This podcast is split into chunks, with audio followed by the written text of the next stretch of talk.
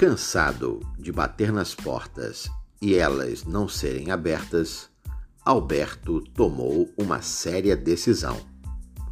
Pegou suas economias e criou uma fábrica de portas. Os caminhos de Alberto se abriram.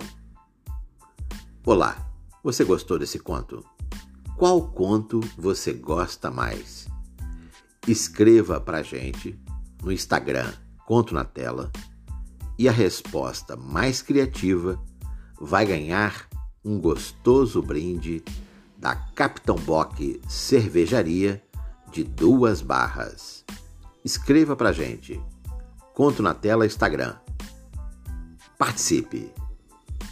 A promoção termina 12 de julho, próximo domingo. Participe. Conto na tela com Francis Ivanovich.